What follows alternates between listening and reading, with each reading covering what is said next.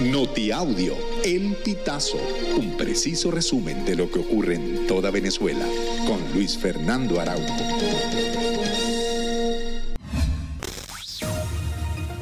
Amigos, bienvenidos a una nueva emisión del Notiaudio El Pitazo. A continuación, las informaciones más destacadas. El Observatorio Venezolano de Finanzas ubicó en 1.112 bolívares, lo que es equivalente a 33.05 dólares, el precio de la cesta Petare. Esta estimación consta de una cesta de 8 alimentos que incluye un cartón de huevos, harina, queso blanco, carne, café, arroz, aceite y azúcar. Esta variación en los precios representa un incremento del 5.58%. La semana anterior, la cesta es ubicada en 30.32 bolívares, lo que significó un aumento de casi 4 dólares.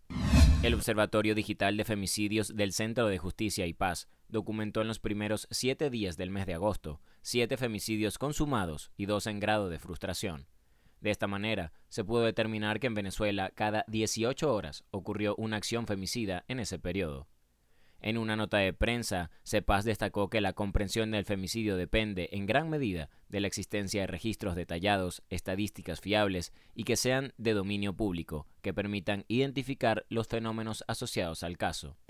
Integrantes de los clubes de corredores de Caracas se reunieron con autoridades de la alcaldía de Baruta este miércoles 23 de agosto solicitaron medidas para evitar que personas pierdan la vida, como ocurrió el pasado 20 de agosto con la corredora Natalie Lanza de Ave, quien fue arrollada por un conductor en estado de ebriedad en la avenida principal de Chuao. En la reunión se acordó el cierre del tramo desde el Llanito hasta las Mercedes, para que los corredores realicen sus actividades los domingos.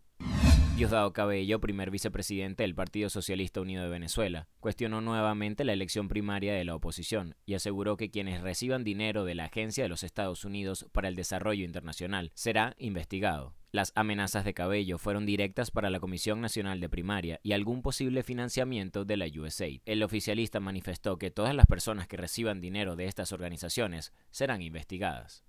Los bajos sueldos en Venezuela llevan a los ciudadanos a encontrar en la informalidad mejores fuentes de ingreso. Un ejemplo de ello es John La Cruz, de 51 años, quien emigró a Ecuador a probar suerte. Vendía agua y refresco en un semáforo. Luego de un accidente y del único lugar donde había conseguido trabajo fue despedido, por lo cual se vio en la necesidad de regresar a Mérida e iniciar su propio emprendimiento vendiendo perros calientes. También Carolina Hernández, de 40 años, madre soltera de tres niños, recurrió a la informalidad para encontrar mejoras en su vida y la de su familia. Hernández se ubica todas las mañanas en el viaducto Campo Elías. Amigos, y hasta acá llegamos con esta emisión del Notiaudio El Pitazo. Recuerda hacerte super aliado para mantener vivo el periodismo independiente en Venezuela. Narró para ustedes Luis Fernando Araujo.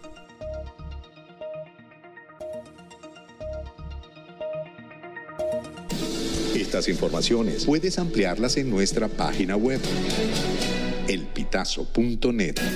También recibimos tus denuncias vía SMS o WhatsApp a través del 0414-230-2934.